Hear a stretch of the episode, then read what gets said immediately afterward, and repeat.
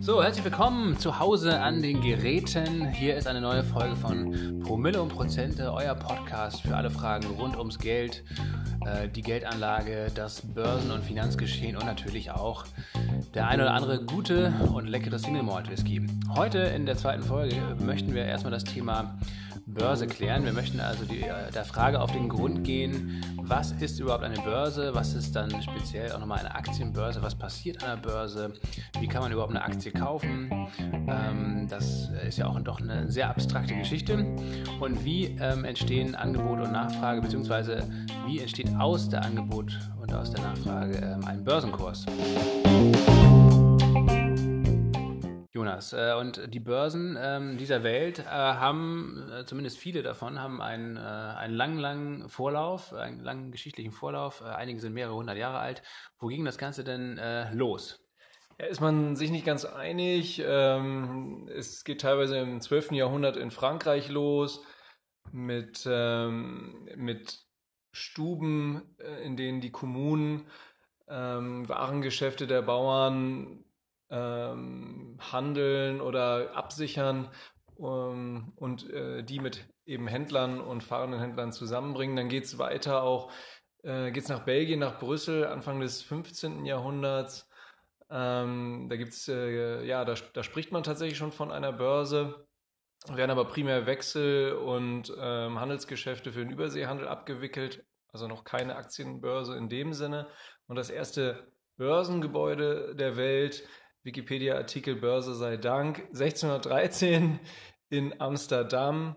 Und ähm, da wurden nicht nur Tulpenzwiebeln gehandelt, ähm, irgendwann dann eben auch Unternehmensbeteiligung. Nichts anderes ist ja eine Aktie, ein Wertpapier, eine Unternehmensbeteiligung, also wirklich eine direkte Beteiligung äh, von Privatleuten, von institutionellen Leuten an Unternehmen. Ähm, man kauft sich nichts anderes mit einer Aktie als ähm, die Chance und das Risiko am Erfolg und Misserfolg eines Unternehmens der eigenen Wahl teilzuhaben.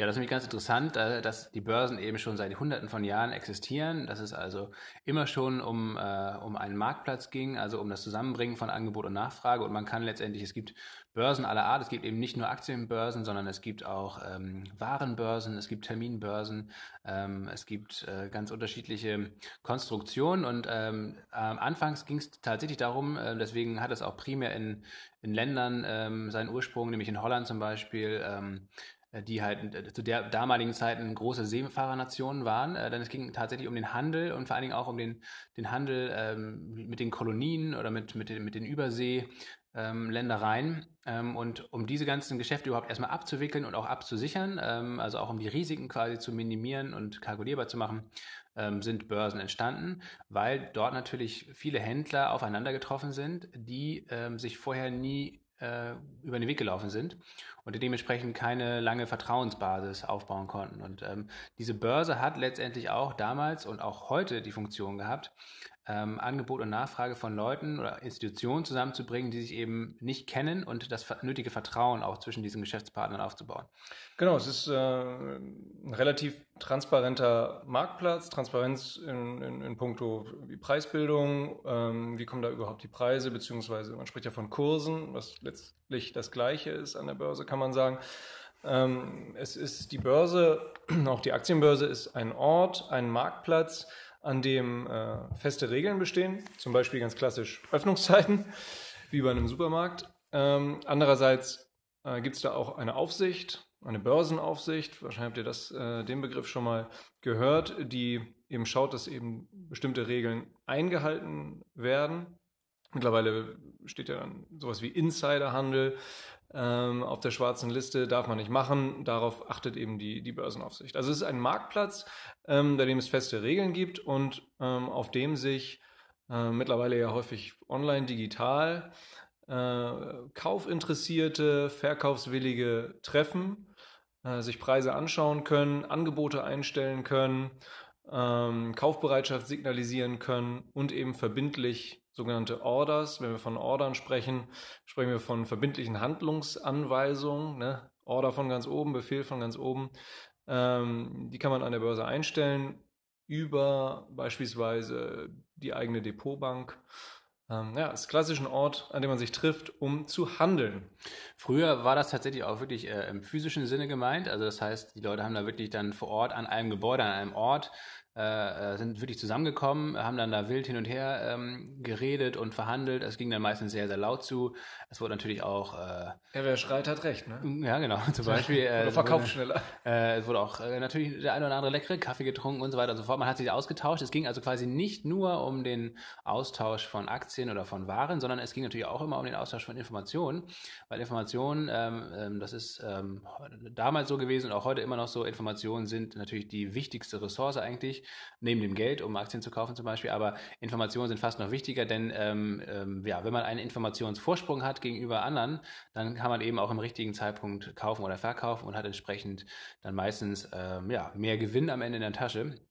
Und ähm, auch das wurde damals ausgetauscht. Ähm, witzig ist natürlich, ähm, oder nostalgisch kann man sich das ja so ein bisschen vorstellen. Damals, wie gesagt, äh, ging das dann da immer hoch her. Äh, die Leute haben dann da richtig äh, ähm, ja, sich äh, da tagtäglich getroffen. Das war natürlich eine totale Männerdomäne auch. Ähm, und heutzutage ist es dann doch eher, äh, was heißt nicht trist, aber natürlich sehr, sehr technisch, weil die allermeisten ähm, Geschäfte wir müssen da in einer weiteren Folge nochmal auch so ein bisschen die Volumina äh, beleuchten. Das sind unglaubliche Summen, die da tagtäglich hin und her bewegt werden, äh, sind komplett natürlich virtuell. Die gehen natürlich jetzt nicht mehr in Form von Papierscheinen oder, ähm, oder auch in Form von Bargeld irgendwie hin und her, sondern das wird alles ähm, von Computern gemacht und es geht sogar so weit, dass eben viele Sachen komplett ohne den, das Zutun des Menschen laufen. Das heißt, es werden vorher tatsächlich bestimmte Parameter eingestellt, also bestimmte Kurse, ähm, die gehalten werden sollen oder zu denen auch neue Aktien gekauft werden sollen. Das kann man alles quasi ähm, vorher einstellen als ähm, Spekulant oder als in, institutioneller Investor.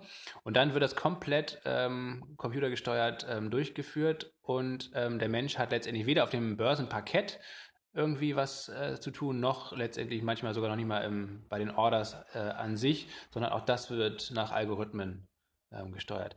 Genau, dann fragt man sich, fragt sich ja jeder Einzelne, äh, wenn sie oder er sich für, für, für Aktien, für Unternehmensbeteiligung interessiert, äh, wo bleibe ich denn jetzt nun bei dem Ganzen? Bleibe ich da auf der Strecke? Wie, wie, wie läuft das jetzt? Ähm, ist jetzt eine Aktie, die die äh, mit, mit, mit einem Preis von oder einem Kurs von 50 Euro angegeben ist, ist das Unternehmen automatisch mehr wert als das äh, eine Aktie, die, äh, die bei 35 Euro steht.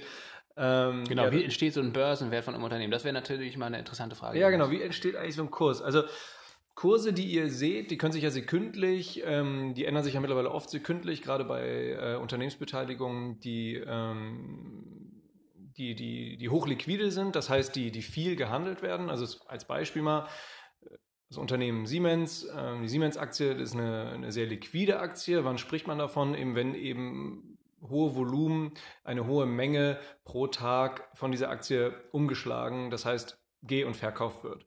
Und nehmen wir mal an, die Siemens-Aktie steht irgendwie bei 80 Euro. Ähm, wir, wir informieren uns auf irgendeinem Informationsportal oder äh, direkt bei unserer Bank äh, und bekommen genannt, ja, Siemens steht bei 80 äh, Euro, ne? das ist jetzt irgendwie 14.30 Uhr. Das heißt, ähm, diese Information sagt uns, dass der, ähm, der letzte Kauf bzw. Verkauf, der letzte Handel, der stattgefunden hat, eben bei 80 Euro eingetreten ist. Also wir sehen immer tatsächlich gehandelte, ähm, tatsächlich gehandelte äh, Trades oder, oder Papiere. Ja. Ne? Also es hat wirklich jemand zu 80 Euro verkauft und äh, auf der anderen Seite wirklich jemand zu 80 Euro gekauft. Das ist halt ganz wichtig fürs Verständnis, dass man sich das merkt, ähm, dass bei jedem Kauf natürlich auch ein Verkauf stattfindet. Sonst, ähm, sonst findet keine äh, Preisbildung statt. Ne? Also Genau, das ist, glaube ich, tatsächlich ganz, ganz wichtig, weil man denkt ja immer, äh, zum Beispiel gerade wenn jetzt äh, ein Kurs stark am Fallen ist, ne? also wenn alle verkaufen wollen, ähm, dann das kann man ja verkaufen. Genau, dann gibt es da immer so ein bisschen äh, das Verständnis, naja, wer ist denn so bescheuert und kauft jetzt diese Aktie, die jetzt gerade im Sturzflug ist? Ähm, es gibt tatsächlich äh, Leute, die das kaufen, weil sonst, wie gesagt, würde es gar nicht zu einem Handel kommen. Das heißt, sonst würde diese äh, Aktie gar nicht quasi gehandelt werden. Und der Kurssturz resultiert dann nur dadurch, dass es eben deutlich mehr Leute gibt, die verkaufen wollen, als Leute, die kaufen wollen. Und ähm, die Leute, die kaufen wollen, wissen das entsprechend und ähm, ja, bieten einen deutlich geringeren Preis als den äh, zuvor genau. gehandelten Preis. Genau.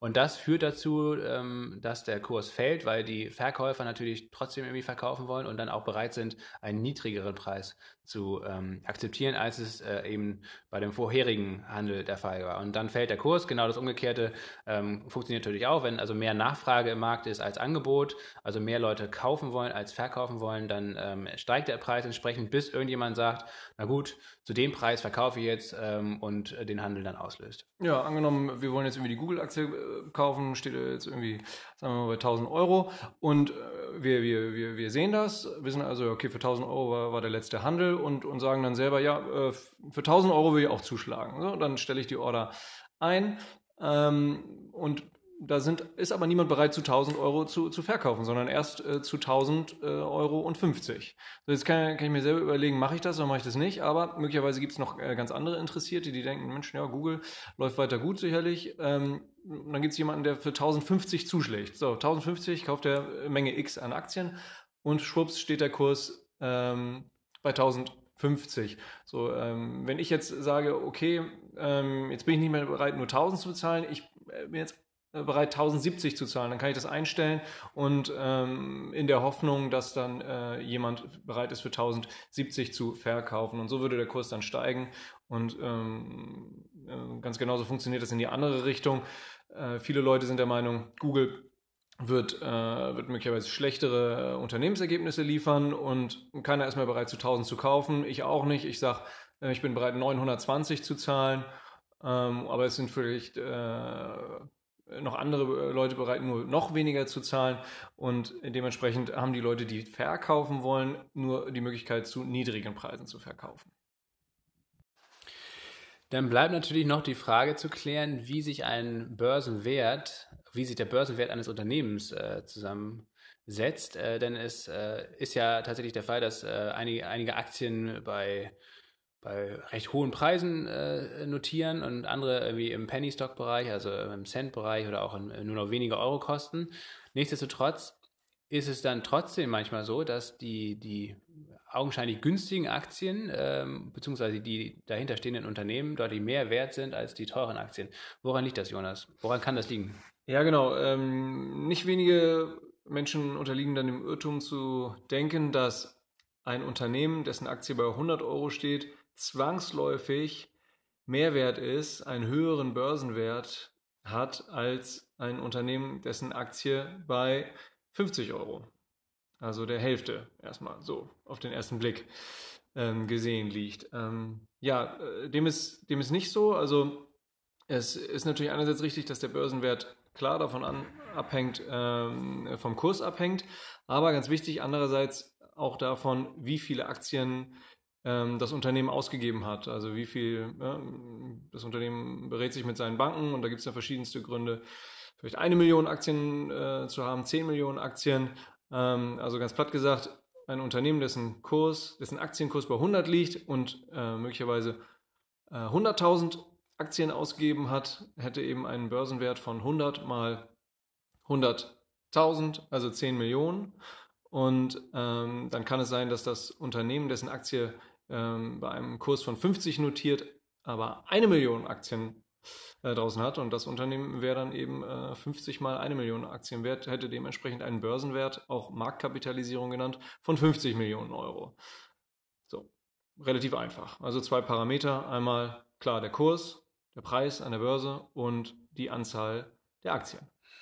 Genau, und ähm, es gibt verschiedene Gründe, warum ein Unternehmen überhaupt an die Börse geht, weil äh, es, nicht jedes Unternehmen ist da zwangsläufig an der Börse gelistet. Äh, die große, große Mehrzahl der Unternehmen in Deutschland oder auch weltweit gesehen ist natürlich nicht börsennotiert, äh, hat auch ganz andere Rechtsformen, also es ist gar nicht eine Aktiengesellschaft, sondern zum Beispiel eine GmbH oder ähm, eine offene Handelsgesellschaft und so weiter und so fort. Ähm, die Frage also, die es noch jetzt äh, final zu klären gibt, warum gibt es denn überhaupt Unternehmen an der Börse? Warum sind die einen an der Börse gelistet und andere, die Mehrzahl der Unternehmen ja sogar äh, nicht. Was, äh, was hat es damit auf sich? Ja, also grundsätzlich kann man sagen, dass Unternehmen, die an die Börse gehen, einen erstmal einen Willen zum Wachstum haben, äh, der dann einhergeht mit einem relativ hohen Investitionsbedarf.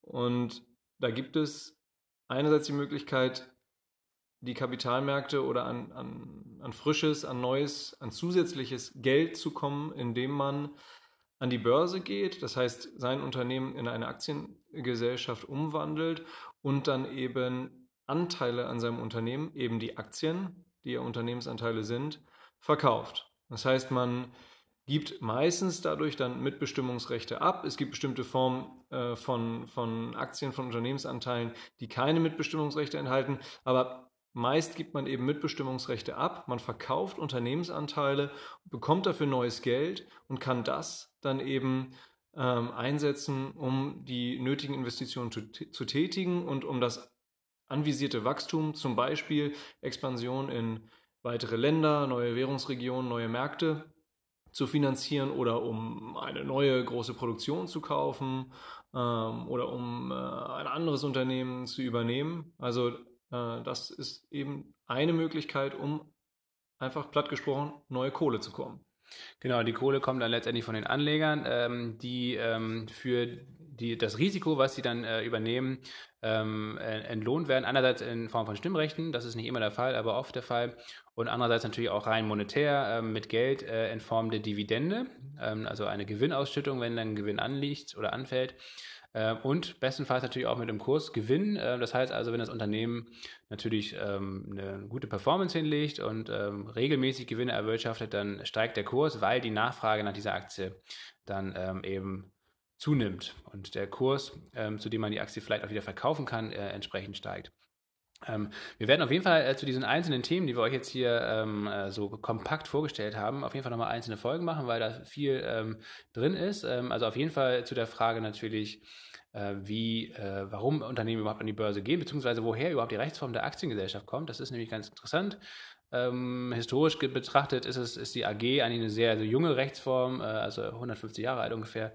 Mitte des 19. Jahrhunderts. Den ähm, Kaufmann gibt es deutlich länger, ne? Genau. Oder die Kauffrau. Ähm, das sind auf jeden Fall nochmal, das, da blicken wir nochmal zu euch, äh, mit euch zurück äh, in die Zeit der industriellen Revolution, wo es halt plötzlich den Bedarf gab nach, nach großen, großen ähm, ja, was fällt Kapitalmengen.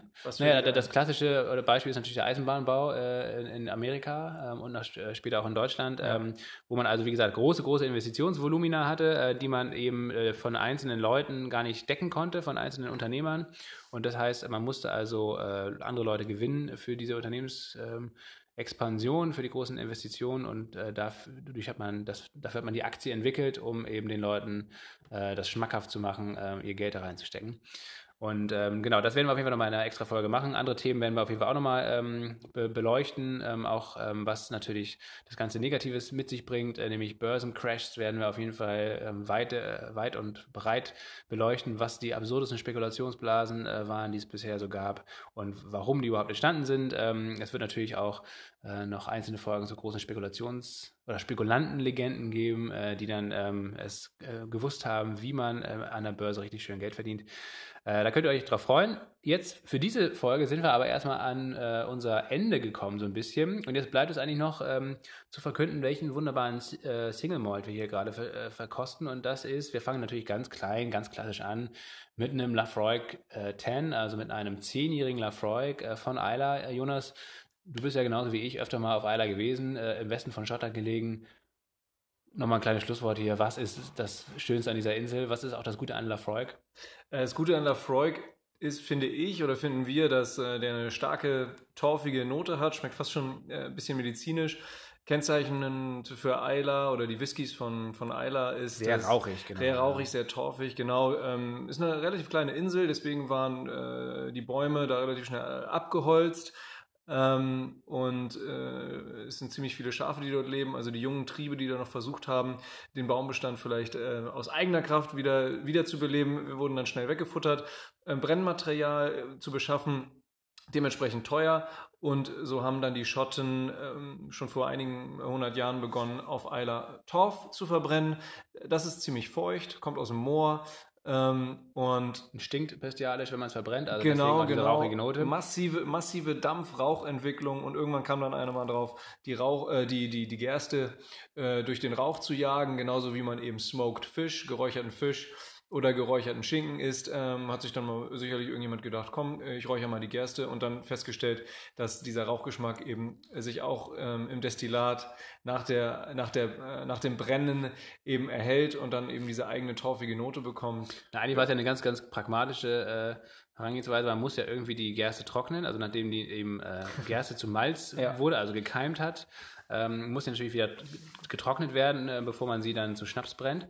Und dieses Trocknen, also das Trocknen der, der, der, der Maische oder der, der, des Malzes, Entschuldigung, das äh, wurde nicht durch Holz gemacht, sondern durch Torf und dadurch ist dann der Rauch entstanden.